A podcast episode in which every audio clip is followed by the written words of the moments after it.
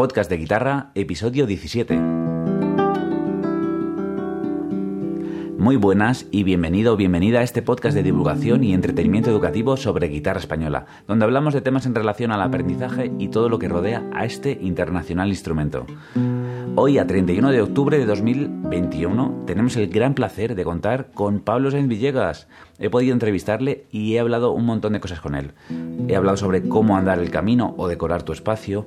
He hablado de temas tan interesantes como la ambición, la paciencia, la constancia, el talento, la pasión, la fe en uno mismo, la entrega y la determinación y muchas más cosas.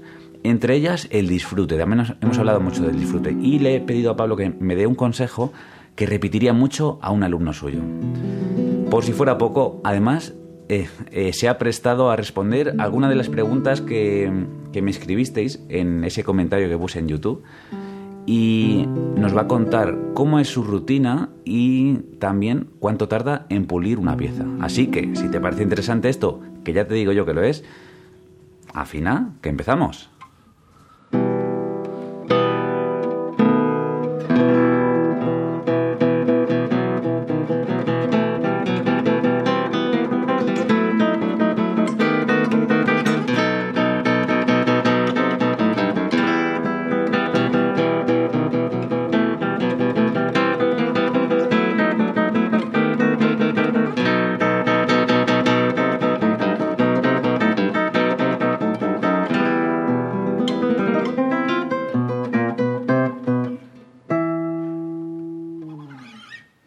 Muy bien, pues vamos a empezar ya. Pero antes, eh, simplemente decir una cosa, y es que me habéis estado pidiendo en algunas ocasiones que hiciera estos podcasts también en vídeo. Pues hoy tenemos un podcast en vídeo. Puedes estar escuchando esto en iTunes, en Spotify, en Google Podcast, en cualquier plataforma, pero además también luego si quieres verle la cara a Pablo Semillegas y a a mí, que por cierto salgo regular un poquito en la videollamada, eh, puedes vernos las caras en YouTube, ¿vale? Vas a tener este vídeo también grabado en YouTube. Y a partir de ahora voy a intentar hacerlo así. En el caso que se pueda, grabaremos vídeo. Y en el caso de que no se pueda, pues solo audio, no pasa nada. Y recordar también que este vídeo, que estas entrevistas están patrocinadas por mi escuela online, pabloromeroluis.com barra escuela. Ahí te dejo información. Además, estoy implementando nuevas cosas como son tutoriales premium. Ya te contaré más.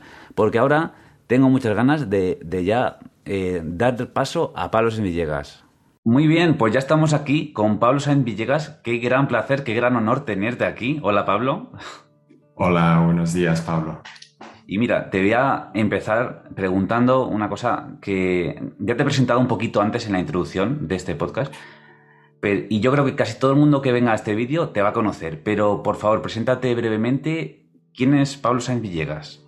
¿Cómo te defines? Bueno, soy, Claro, eh, soy Pablo Sainz Villegas, toco la, guitarra clásica española desde pues prácticamente toda mi vida, empecé a los seis años y bueno, pues eh, soy un ser humano ante todo, ¿no? Creo que como artistas nos expresamos a través de nuestra humanidad y, bueno, pues he escogido dedicar eh, todos estos años de mi vida a la guitarra y me siento privilegiado de poder compartir mi música con, con la gente, ¿no? Que, que, se acerca a ella en busca de, de, esa emoción que, que, solamente la música puede, puede compartir. Genial, muchísimas gracias por ese lado más personal, ¿no? De hecho, mira, la pregunta que te quiero hacer ahora también es un poco el lado personal. Y es, la pregunta es, ¿en qué eras bueno o consideras que eras bueno antes de tener guitarra? Pues fíjate que yo, yo cuando era niño eh, tenía esta sensación de que se me daban bien muchas cosas. Eh, se me da bien los deportes, siempre se me anda muy bien, el jugar fútbol, el correr, el, eh, luego en, los estudios también era bueno, eh, en la guitarra de forma natural y de forma lúdica empecé con ella, siempre eso sí, con una disciplina diaria y, también pues desde, desde preparatorio, ¿no? del conservatorio me decían, mira cómo toca este niño, ¿no? Muy bien, tal. Sí, todos tenemos, todos tenemos eh, talentos, eh, algunos que son obvios y otros por descubrir, ¿no? Y algunos supongo que, que nunca llegamos a explorar y, que están ahí en, esperando a que un día abramos esa caja de Pandora y que nos sorprenda con, con todo el potencial que tiene. Pues sí, porque mucha gente se, se pregunta, ¿qué, ¿tengo que tener algo para, para, dedicarme a la música? O es que la música tiene muchas facetas, muchas distintas, ¿no? Se pueden aprovechar muchas.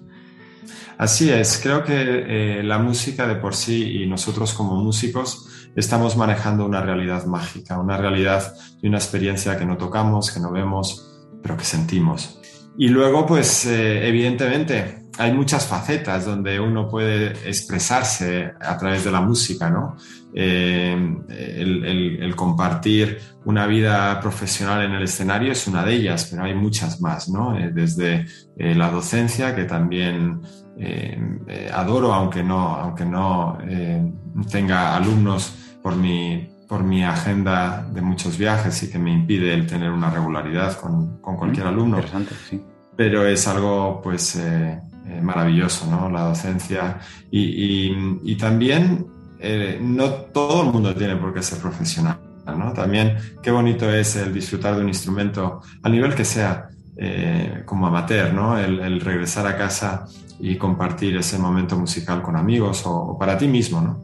Y, la música, pues te ofrece todo eso, ¿no? Es un, es una compañera de viaje y es una extensión de nuestra propia voz en, un idioma diferente que es, que es más poderoso que el de las palabras porque no está limitado por, por el significado de, ellas mismas. Es, es, un lenguaje universal y, no dual.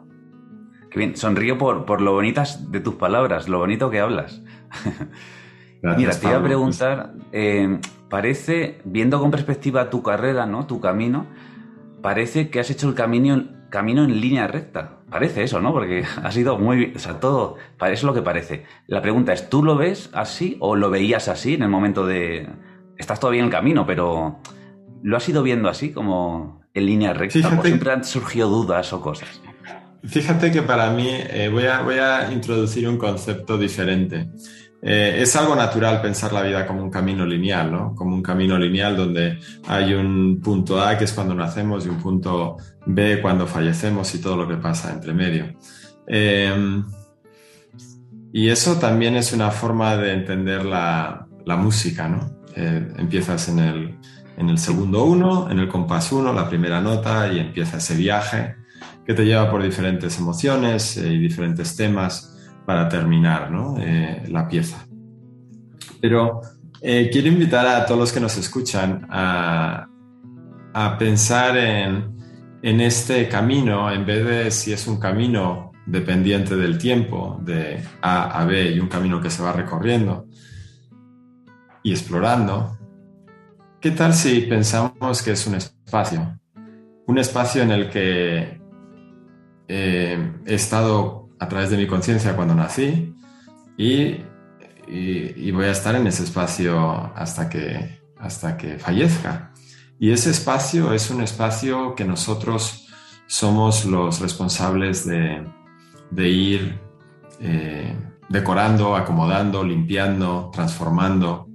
Pero es ese mismo espacio, es el espacio de nuestra conciencia. Y, evidentemente, a medida que vas creciendo y vas evolucionando como ser humano, pues ese espacio también va cambiando y se va enriqueciendo, pero la, percepción de uno, la conciencia, sigue siendo ese espacio. ¿no?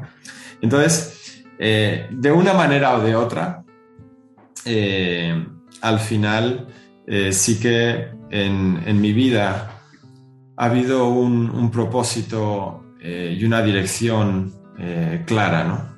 Llegar o crear ese espacio o llegar a ese destino, dependiendo cómo lo veamos, si como un camino o como un espacio. Eh, en mi caso, pues eh, si miras hacia atrás, sí que hay como, sí que se puede diseñar como una línea o que ha habido una serie de, de momentos en los que se ha ido construyendo ese espacio y que hay como una naturalidad y una evolución y, una, y un desarrollo orgánico, de dónde venía y hacia dónde voy. Eh, verlo como si ha sido un zigzag o una línea recta, pues al final yo creo que en la vida eh, siempre hay una curva, ¿no? Porque la curva es creación.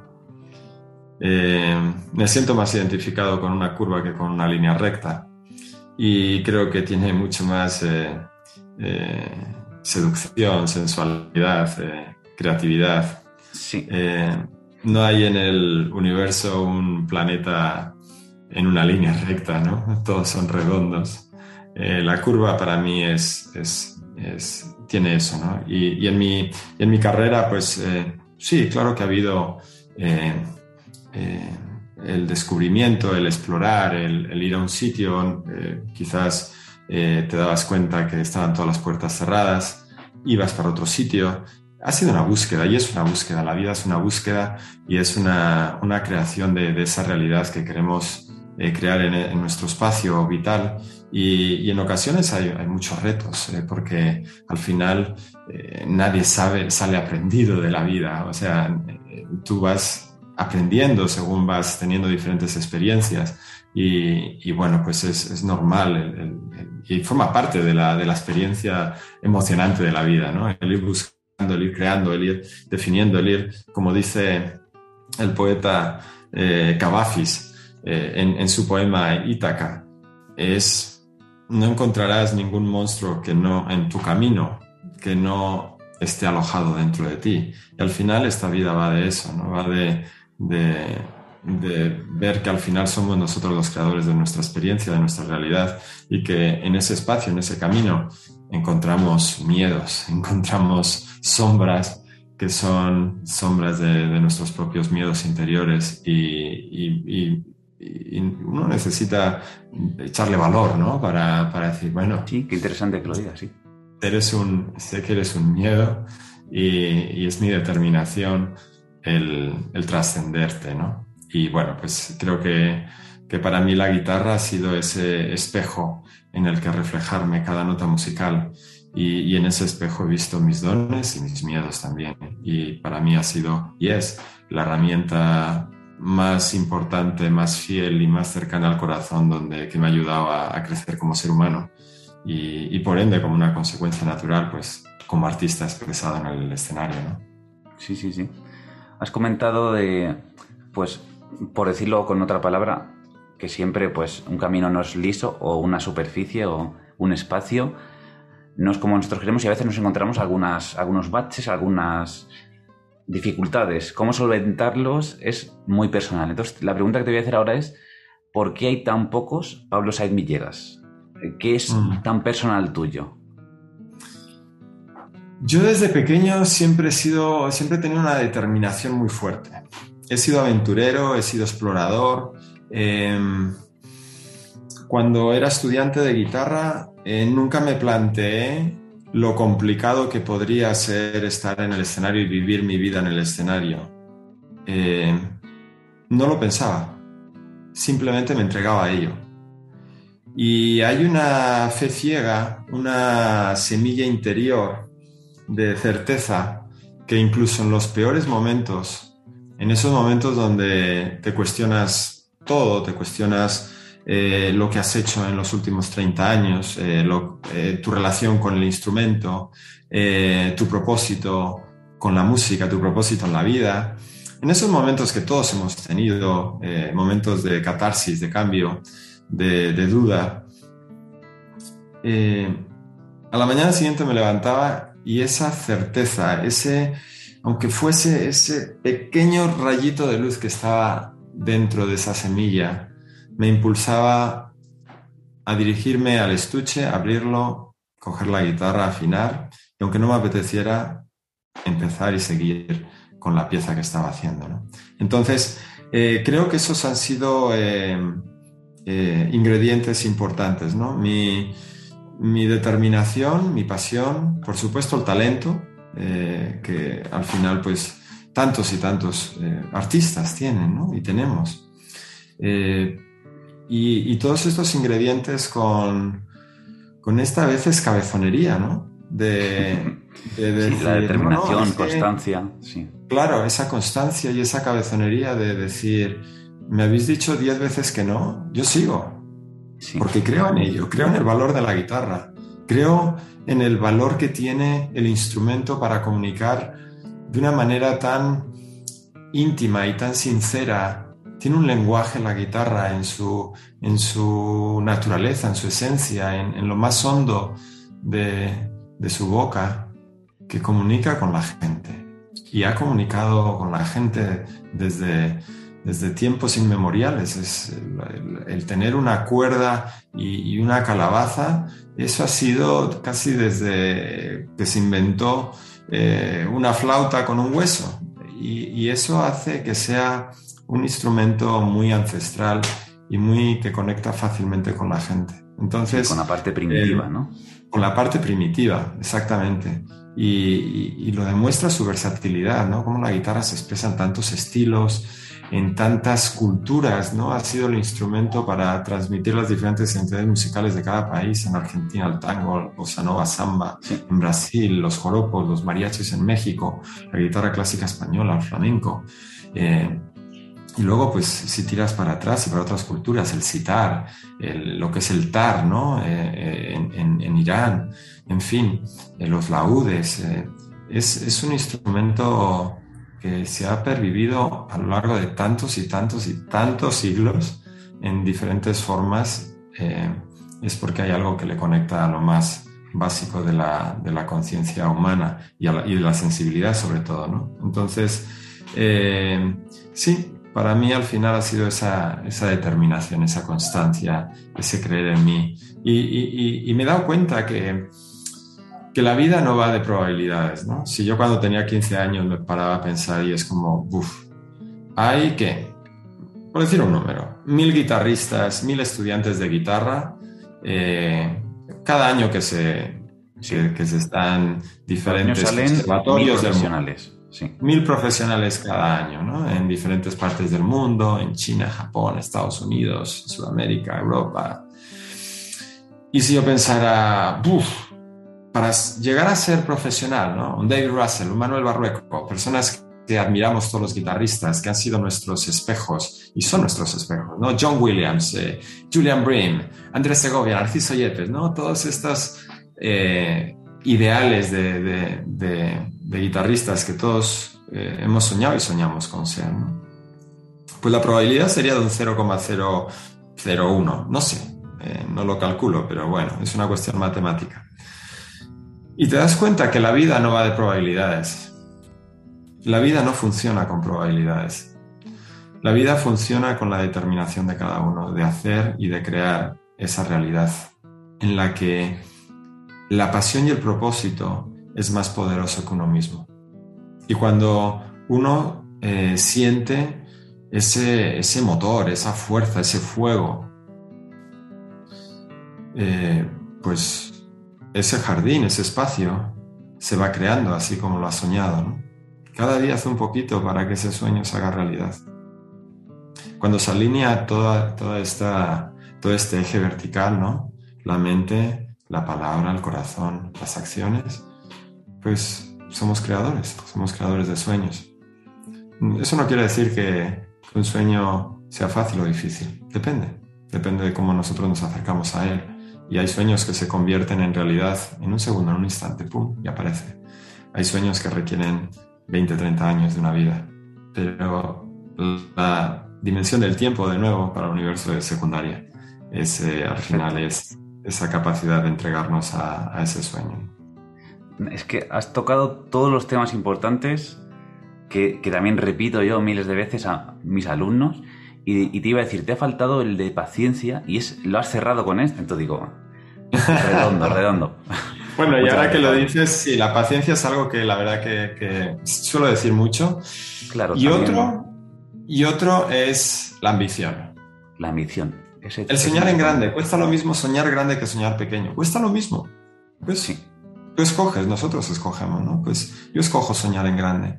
Y soñar en grande y con ambición, con la ambición de honrar lo máximo que pueda dar, de dar la mejor versión de mí mismo.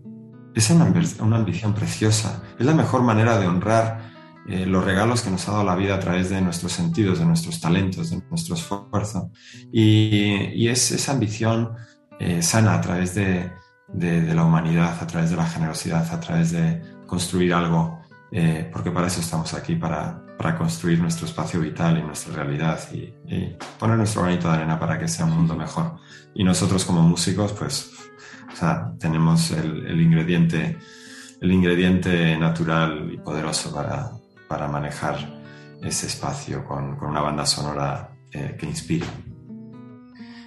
Genial, muchísimas gracias. Ahora me gustaría llevar la conversación a un tema que veo que es recurrente en tus conversaciones, tus entrevistas que he ido leyendo y que he ido viendo, y, también en tu forma de tocar, vamos, es que, se ve. Eh, y estoy hablando del disfrute, ¿vale? Entonces, te voy a hacer una pregunta y luego lo desarrollamos un poquito más. Eh, para ti, ¿cuál es la importancia del disfrute en tu carrera musical? ¿Vale? No en el aprendizaje, sino ahora mismo en tu carrera musical.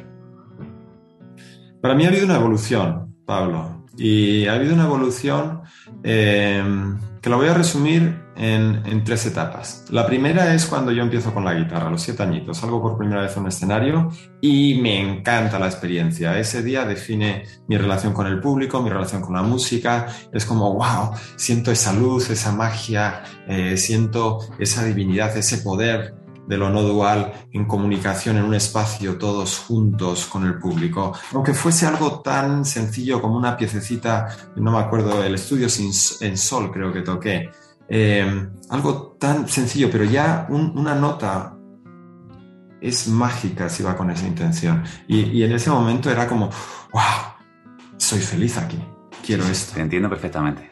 Y ahí es cuando, sí, todos los, todos los músicos lo hemos sentido en alguna ocasión, ¿no? Y eso es lo que nos engancha a seguir, ¿no? O, así ha sido en mi caso. Y ahí empecé a ir a, residencias de ancianos y empecé a tocar eh, para, para, seguir teniendo esa experiencia, ¿no? Yo vivir mi sueño y mira, y estaba ya haciendo felices a, a las personas de, de las eh, residencias de la tercera edad. Y, y luego poco a poco, eh, uno, si en el, en el, en el conservatorio, vas estudiando más, eh, vas tocando esas obras que siempre soñaste con tocar, tercero, cuarto, quinto curso, un día tocas Asturias y dices, wow, cómo suena, y, vas siguiendo.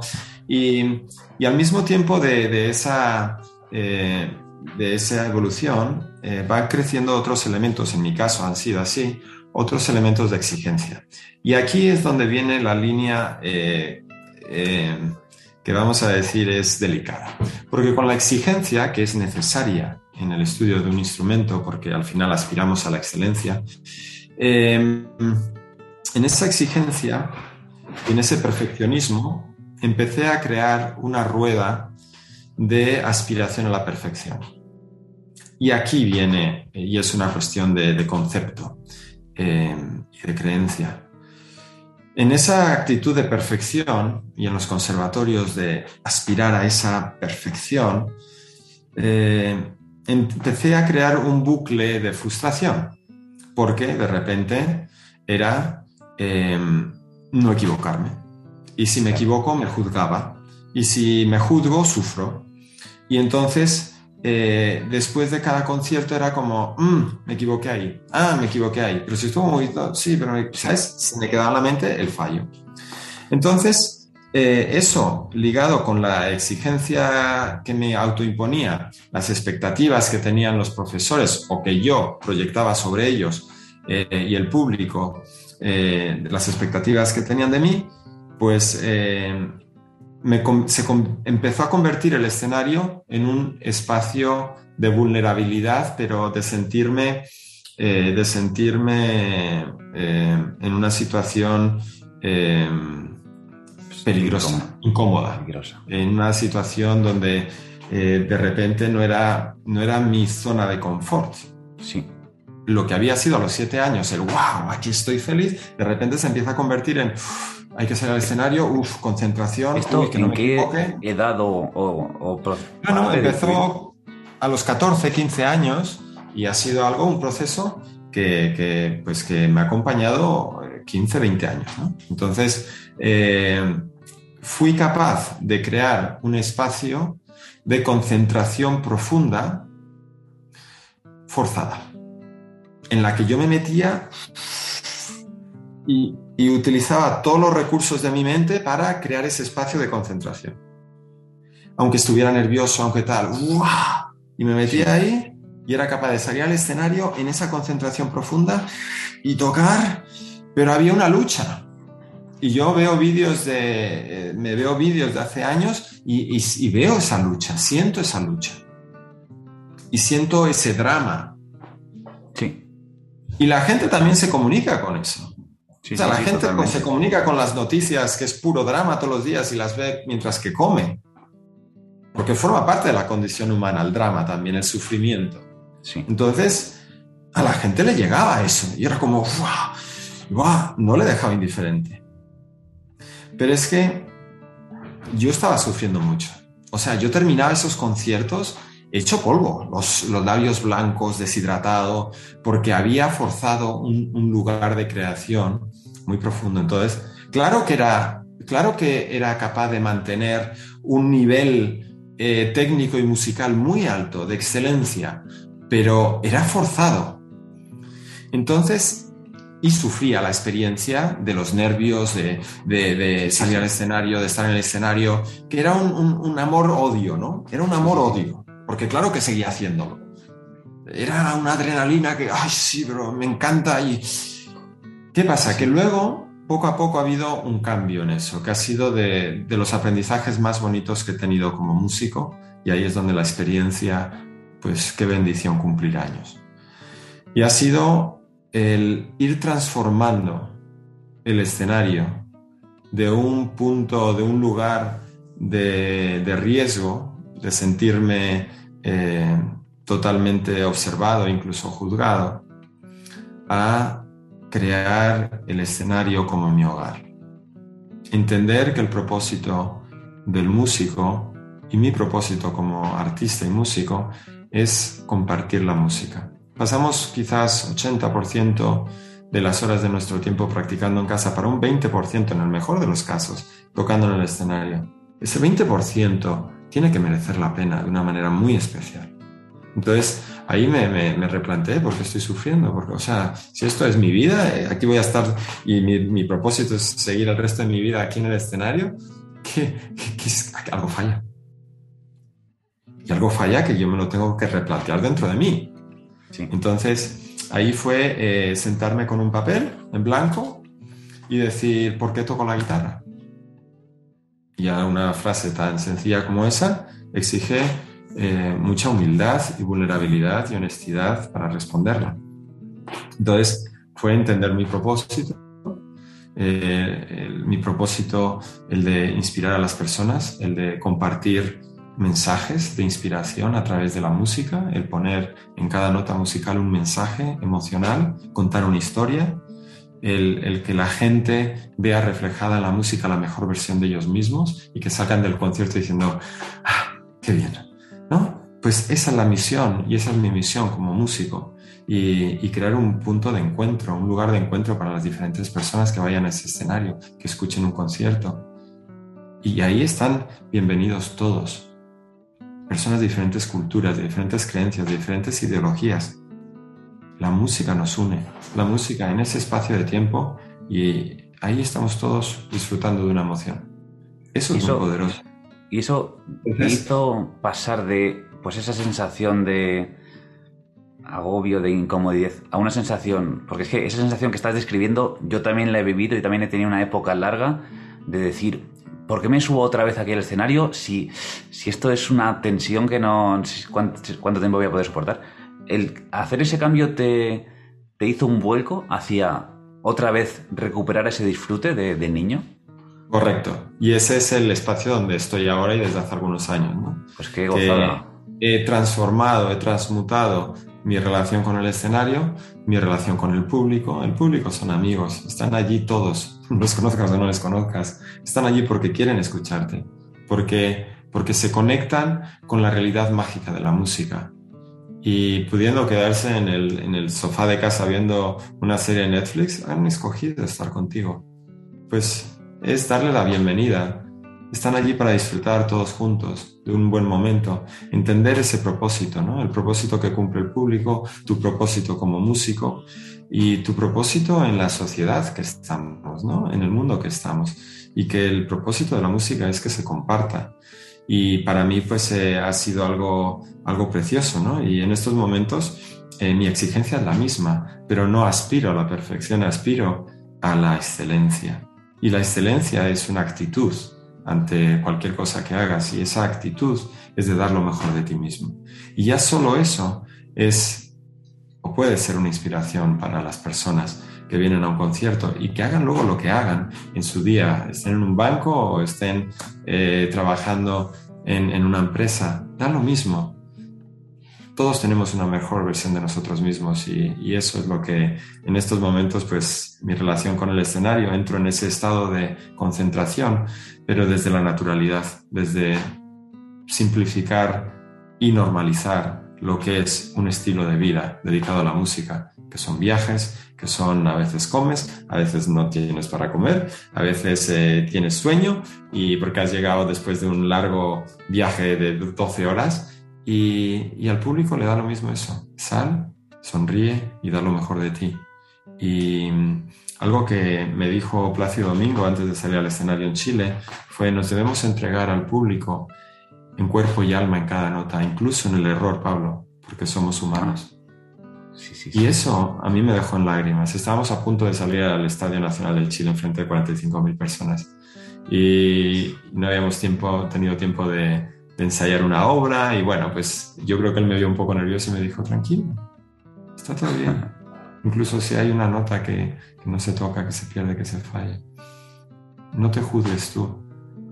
Entrégasela al público.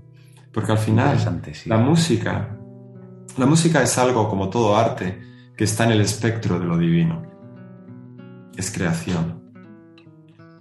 Nosotros somos como este medio, como intérpretes, como artistas, que estamos acariciando esa divinidad, esa creación, a través nuestro. En ese paso estamos entre lo humano y lo divino, porque también somos humanos. Entonces, el juicio es un atributo humano. Si nosotros cuando estamos en contacto con el arte lo juzgamos, nos juzgamos. Ah, esto no está bien. Ah, esto no me gustó. Ah, fallé. Ay, me gustaría hacerlo mejor.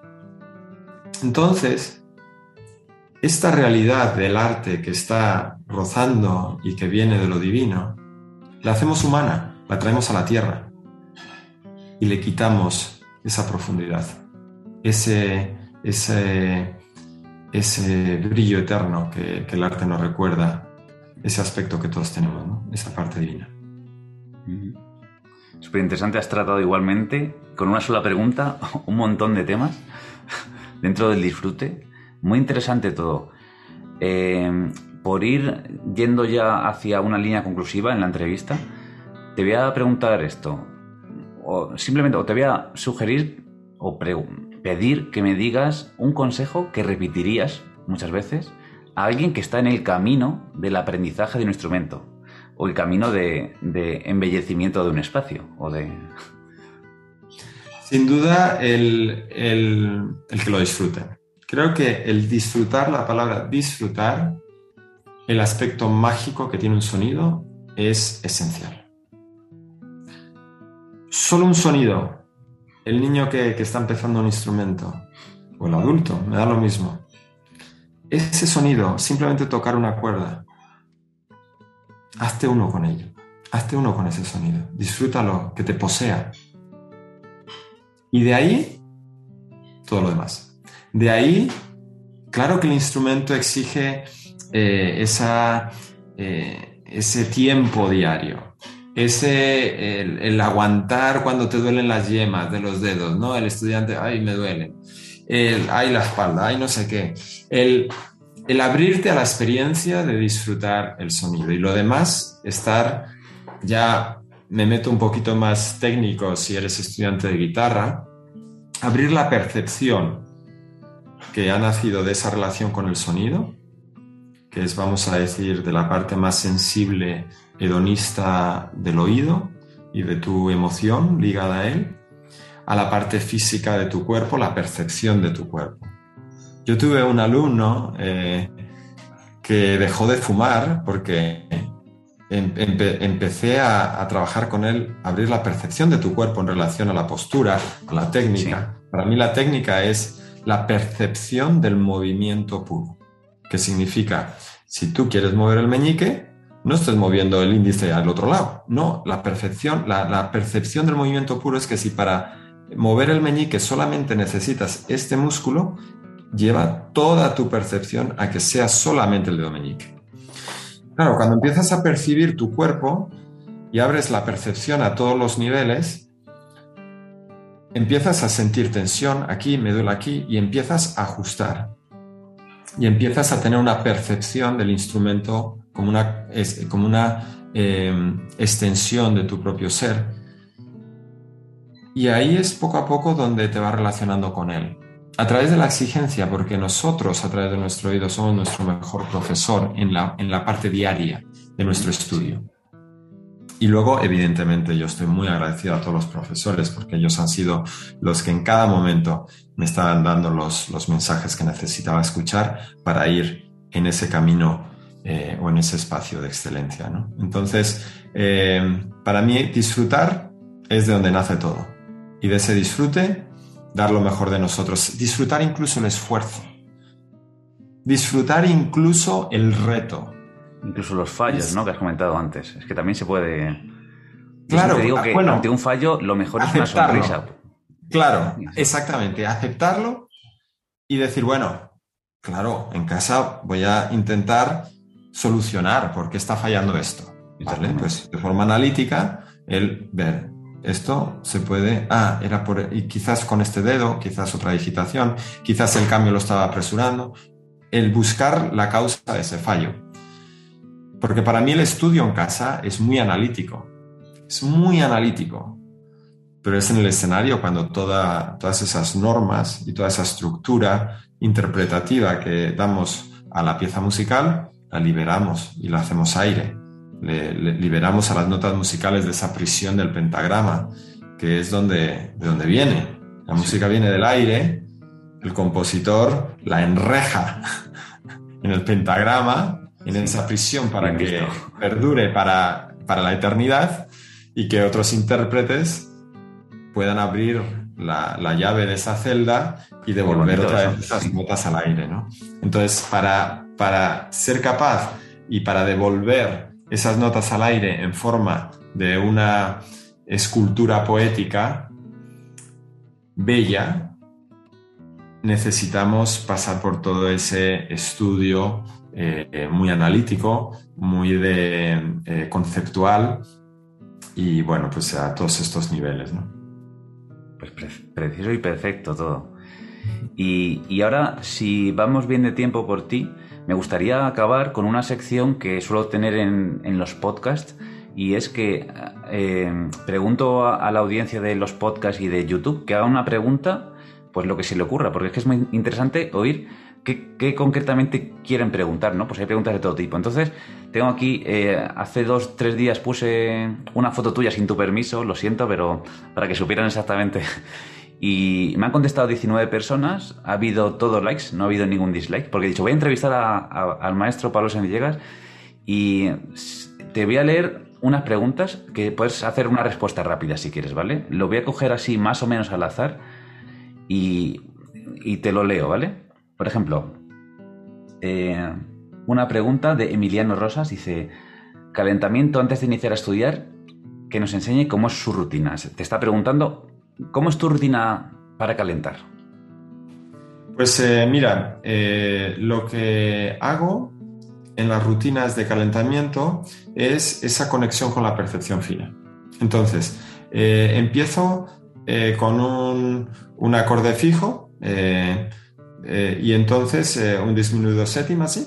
Y entonces hago arpegios muy concentrado. Estilo Carlevaro. Sí, muy de Carlevaro, exactamente. Eh, de hecho, yo me acuerdo en mis estudios que hacía, cada día hacía eh, uno de los ejercicios, ¿no? De las combinaciones posibles. Y luego, eh, que esto no es Carlevaro, pero viene de ahí. hago, hago una rueda de trémolo en la segunda cuerda, porque es más difícil, cambiando el pulgar sexta, quinta, cuarta, tercera y subiendo. Y cada vez voy cambiando la digitación de mano derecha en cada uno de los, de los trémolos. Entonces empiezo con A, I, M. Después A, M, I. Después M, A, I. Después M, I, A. Después I, A, M y después I, M, A. Eso con el pulgar también, ¿no? Claro, eso combinado con los pulgares, para que nos entiendan. Correcto, correcto. Hago una rueda, hago eh, pulgar, A, I, M. Pulgar, Claro. eh, A, M, I. Pulgar, ¿no? Y cada, cada vez el pulgar es una cuerda diferente. Entonces, hago toda una rueda de todas las combinaciones posibles, Sí. uno detrás de otro. Es un ejercicio que al principio eh, cuesta porque es un lío, pero cuando se sigue esta rutina, todo va fluyendo. Y al final, ¿qué, se, qué, se, qué, se, qué creo con eso? Una, eh, el, el equiparar y el equilibrar eh, todos los dedos cuando están haciendo trémolo, cuando están haciendo arpegio. Eso para la mano derecha. Luego, para la mano izquierda, lo que hago es eh, abrir mi percepción a simplemente en quinta posición, tercera cuerda, el, el ir pulsando eh, muy concentrado, no es de hacerlo muy rápido, sino de ah, tal. Y de mover solamente el dedo que estoy, que quiero mover. Después Sin dejo el siquiera 1. la mano derecha, solo la izquierda, ¿no? Nada. Tapping. Mano, correcto. Y, y si quieres, bueno, si quieres puedes hacer mano derecha y, y, Vale. si quieres. Pero al final, eh, como de lo que se trata es de estar muy enfocado y en, en despertar la percepción, cuanto menos ingredientes tengamos, más somos capaces de desarrollar esa percepción del movimiento puro. Después dejo el, el dedo índice, que estos ejercicios los trabaja mucho también Dave Russell. Eh, de hecho, yo lo aprendí de él. Y hacer el dedo 2, dedo 3, dedo 4. Luego 1, 2, 3 y 4. Y luego 1, 3, Vale. el 4. Luego una batida, pero luego puedes hacer dos batidas. Y puedes terminar en, en la cuerda o puedes terminar arriba. Tatán, tatán, tatán. O puedes terminar abajo. Tatán, tatán. Eh, claro, percepción pura, eh, pulgar muy relajado, que solamente sea el dedo el que se mueve. Y no es una cuestión de fuerza, sino de velocidad. Es como un, vamos a decir, un samurái, un karateca. Ya, entiendo. Es el impulso, ¿no? El gesto. Y luego, pues eh, hago eh, sincronización con, con- con trozos de escalas. Eh, entonces puedes hacer, coger una escala de- y entonces las haces en diferentes tonalidades y lo hago tirando y apoyado. Entonces con eso como que cubro los, los, vamos a decir, los tres elementos básicos de tocar la guitarra, que son arpegios, trémolo y escalas. Eh, luego, si quieres también calentar la mano derecha, eh, simplemente no hace falta tener acordes aquí en la izquierda, si quieres sí. Y Pero para el simplemente gesto de todas- acordes plaqué, ¿no? Exactamente, acordes plaqué para, y, y eso crea siempre una, una- un calentamiento, una musculatura así como... Y, y bueno, básicamente es eso. Vale, y pues el juego en el calentamiento. completo. Sí. Si, si con la primera frase que me has dicho, ya o sea, se entendía súper bien. El, el despertar esa. es la percepción fina, ¿no? Claro, porque al final lo que queremos es utilizar el mínimo esfuerzo para conseguir el objetivo que queremos, Justo, es- esa Y- frase la repito yo muchísimo. ¿verdad? Y que al final sea eh, tocar la guitarra pues lo más natural que puede ser, siendo tocar un instrumento musical, cualquier instrumento musical, pues requiere, es, es difícil y, y las posiciones y todo, entonces todo lo que podamos simplificar a nivel de energía, a nivel de sincronización, a nivel de percepción, pues es como cuando ves a Usain Bolt eh, ganando los 100 metros y haciendo el récord del mundo, y pa- parece una gacela, ¿no? Yo a veces me lo pongo simplemente para, uf, para haberme inspirado en él, ¿no? Es como, wow, mira cómo va, ¿no? Como si- y claro, detrás de eso hay mucho, mucho esfuerzo. Sí, sí. Mi técnica. Eh, penúltima pregunta, porque solo te voy a hacer tres, ¿vale? Eh. Me pregunta aquí Javier Guillén que si es posible aprender a tocar la guitarra. Él dice después de grande, me imagino siendo ya adulto. Sí. Y pone siendo artista de otras ramas, como de. O sea, que es ya artista de otras ramas como diseño o la plástica. Y que si conoces a alguien, algún caso en que lo haya conseguido, ¿no? Porque es bueno tener esas referencias. Muchas, muchas veces nos lo preguntamos. Muchos alumnos adultos se preguntan eso. ¿Qué Claro. opinas? O sea, conseguirlo depende qué, qué quieres conseguir. Porque Claro, él dice duda- aprender a tocar la guitarra. No, no dice ser Sí. profesional. Claro, claro. Aunque nos Entonces- parezca obvio a nosotros, mucha Claro. gente se lo pregunta, se lo sigue preguntando. Yo siempre digo, nunca es tarde si la dicha es buena. Cuando me viene gente mayor después de los conciertos y me dice, wow, mira que, que he tenido una guitarra siempre ahí metida y sí, ¿es demasiado tarde? No, dale. O sea, porque es que al final un instrumento musical nos, es, es, una compañera de viaje y, y en el nivel que estés, estés en el nivel amateur, estés en un nivel profesional como el nuestro, siempre hay un nivel más, siempre hay un nivel más. Ya. Siempre un nivel más. Y en, mi aspiración, claro que hay. Puedo mejorar muchas cosas. Tú lo ves así, fíjate, que yo te veo a ti ya que. Pero, es que ese es el secreto de, la belleza del arte, ¿no? Que es, que es esa excelencia. Entonces, en la excelencia, cuando te metes a un mundo de sutilezas, se te abre un universo entero por explorar, ¿no? Y donde siempre hay un nivel más, siempre hay otros espacios. Y, sin duda animo a Ah, vamos, pero eh, él tiene, según nos dice en la pregunta, eh, un, tiene ya relación con el diseño gráfico. seas artista o no seas artista, al final eh, conozco a muchos amigos que, son informáticos y así, y tienen la guitarra como, como ese elemento que les da equilibrio en su vida, ¿no? Porque al final tenemos dos, dos centros de percepción de esta vida, de la experiencia de vida. Una es la mente y otra es el corazón. Los dos, no hay uno mejor que otro, pero los dos manejan ingredientes y, vamos a decir, em, herramientas diferentes. ¿no? Eh, la mente es lo concreto, es, son las acciones, es la palabra, es algo que podemos medir. El corazón es lo abstracto, son las emociones, no las podemos eh, es un acercamiento si lo definimos, pero al final es, es algo que no podemos medir. Sí. Cuando reconciliamos ambas tenemos una vida plena. Por eso, eh, cuando alguien está, tiene su vida que es entregada, pues yo qué sé, a, a, lo técnico, a una ingeniería, a, a, los ordenadores, a programar, tal, la música, el arte, ¿eh? Ya sea tocando un instrumento o ya sea yendo a un museo o, saliendo a la naturaleza, un, o sea, cultivar la sensibilidad hedonista de las emociones, de lo que disfrutas con ello. Te da un equilibrio a tu mente. Y nosotros como artistas nos viene bien también desarrollar esta parte más racional, ¿no? Porque nos, nos complementa. Entonces, para mí esa parte racional pues es más en la parte de estrategia, de desarrollar mi carrera, de, de un poco para dónde quiero ir, toda esta parte organizativa de, de, los emails, de las tareas, de, ¿no? Esa parte ahí la cubro y la parte artística pues evidentemente en, en mi estudio ¿no? y en mi relación con, con la música. Entonces, sin duda, la música es un regalo a cualquier edad, para cualquier ser humano y les animo, sea la guitarra, sea cantar en un coro, sea aprender a tocar la trompeta o la gaita. Es que es maravilloso desde el primer día que de repente pongas el oboe en tu, en tu boca y hagas pi y saca esa primera nota y te va a llenar y vas a decir, wow, esto ha salido de mis pulmones. O esa primera vez que toquemos una nota o un acorde y cantemos una canción de los Beatles, pues qué regalo.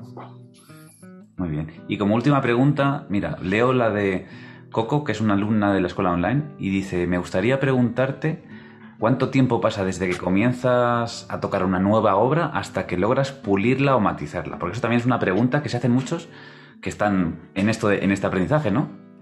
¿Cuánto tiempo? Depende de la, claro, depende de la, de la dificultad de la pieza, obviamente. No es lo mismo tocar eh, un, estudio sencillo de Sor o una piececita de Tárrega eh, que, la secuencia de Luciano Berio, que me costó seis años tocar y aprendérmela.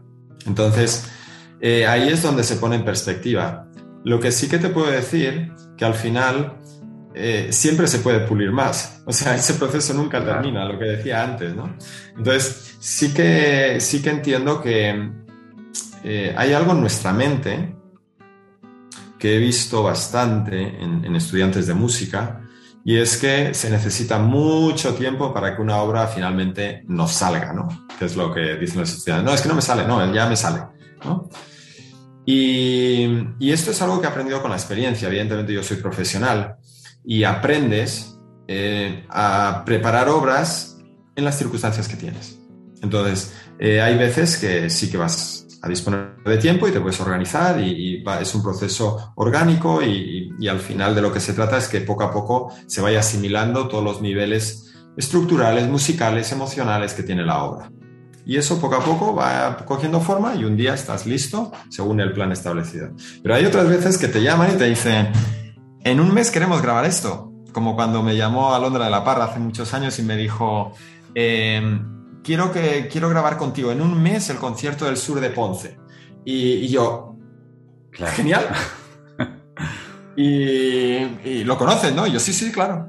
No la había tocado en mi vida. Y entonces fue 12 horas, yo, desayunaba, comía y cenaba y dormía soñando con el, con el concierto del sur de Ponce. Ya ves. A lo que voy, que hay circunstancias que nos empujan a tenerlo preparado y nos sorprenderíamos cuando tenemos esas circunstancias lo que podemos dar como seres humanos, lo que podemos dar de acelerar el proceso de aprendizaje de una obra. Es, es, yo me sorprendo a mí mismo a veces, ¿no? Digo, wow, lo que he podido hacer. Cuando Rounds, la obra de John Williams, me llama y me dicen tres semanas es el estreno en Malibu, digo, pero eh, envíamelo por fax ya. Y fui capaz de memorizarla, de, ¿me entiendes? en tres semanas. En tres semanas. Madre y, mía. Y, memorizarla y todo. Entonces, eh, al final... Eh, y además era de carácter contemporáneo, ¿verdad? Yo no la he escuchado, estoy detrás de escucharla. Pero claro, es que, pues, la podéis escuchar en mi disco americano, en, Spotify también. Y, es una obra maravillosa, llena de su humanidad, de, su, de, su, de, las grandes emociones que John Williams pone en su, en su música, eh, eh, un poquito diferente en su estética, ¿no? A, lo que estamos acostumbrados de sus bandas sonoras, eh, pero su esencia está ahí, ¿no? En fin, muchas veces nos ponemos límites en nuestra mente o creencias, ¿no? Para, y yo como que invito a, los alumnos y a todo el mundo en realidad a, acércate al límite, a ver qué pasa.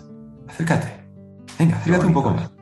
Acércate un poco más, un poco más. No, pero es, que ya estoy ahí. Venga.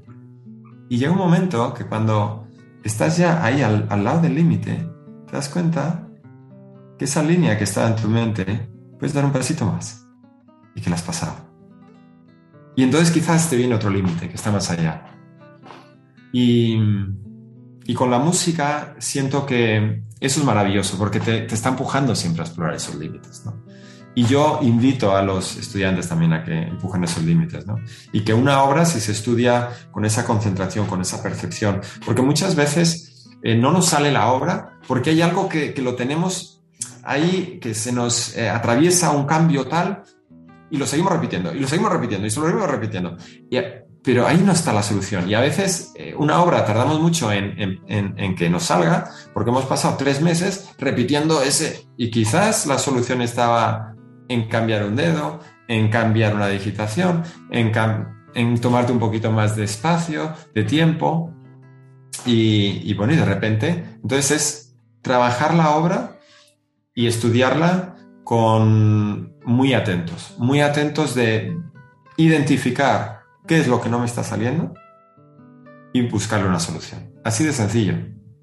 Y para eso nosotros somos los mejores profesores. Es escuchar qué nos está saliendo, qué no, que hay un ruidito que puede estar mejorando. Y cuando abres la sofisticación a lo sublime, a lo sutil de tu oído, no pasas una de largo. Porque es como, ah, no, pero esto, no, mm, esto podría estar mejor. Ah, ah, ah. Y ahí es cuando empiezas a crear tu obra y empieza a tener esa solidez. Y luego al escenario, a dar lo mejor de ti, con una sonrisa, que el público al final lo agradece, porque cuando tú sonríes, ellos sonríen, y eso es lo que queremos hacer. Saludar con agradecimiento a que estén allí, saludar cuando te aplauden y a fundirte con la música, dar lo mejor de ti. Y si en ese cambio que ya buscaste una solución vas y te equivocas, pues no pasa nada. Como decíamos antes, te entregas a él, sonríes y al final, pues qué bonito es eh, crear estos espacios de encuentro entre las personas y, celebrar y aportar eh, una humanidad eh, al corazón de las personas. ¿no? Y recordarles que todos los seres humanos tenemos esta capacidad de sentir. Y solamente el sentir dentro de uno como músico que tenemos estas oportunidades y que tenemos esta responsabilidad para aportar al mundo, eh, es algo maravilloso. Creo que cuanto más desarrollo tecnológico haya en el mundo, eh, la música, el arte, la poesía, la naturaleza, un abrazo, un mirarte a los ojos con un amigo, eso va a tener más y más valor. Entonces, eh, adelante todos los estudiantes de música, todos los aficionados, que disfruten cada nota, que la compartan y que, bueno, pues celebremos nuestra humanidad en ese punto de encuentro que, genera la, música. Pues nada, millones de gracias por tu tiempo, por haber concertado esta cita y por esta conversación en la que yo he aprendido muchísimo y espero que a muchos os sirva también para, para aprender de, de, este gran maestro. Muchísimas gracias Pablo y hasta siempre, esta es tu casa, siempre que quieras venir y comentar alguna cosa, encantadísimos de escucharte. Será un placer. Gracias a ti, Pablo, por, por toda la, la, iniciativa. Nos une el mismo propósito y nada, pues a celebrar, a seguir celebrando la música con, con todos tus seguidores y hasta muy pronto. Nos vemos pronto. Muchas gracias. Pues esto ha sido todo por hoy. Así que muchas gracias por escucharnos. Eh, y nada, quería decirte una cosa ahora para acabar. Y es lo que digo siempre al final, es toca mucho y equivócate. Sigue tocando y comete errores. Continúa y empieza de cero si es necesario, porque lo importante, lo bonito, es el camino que recorres.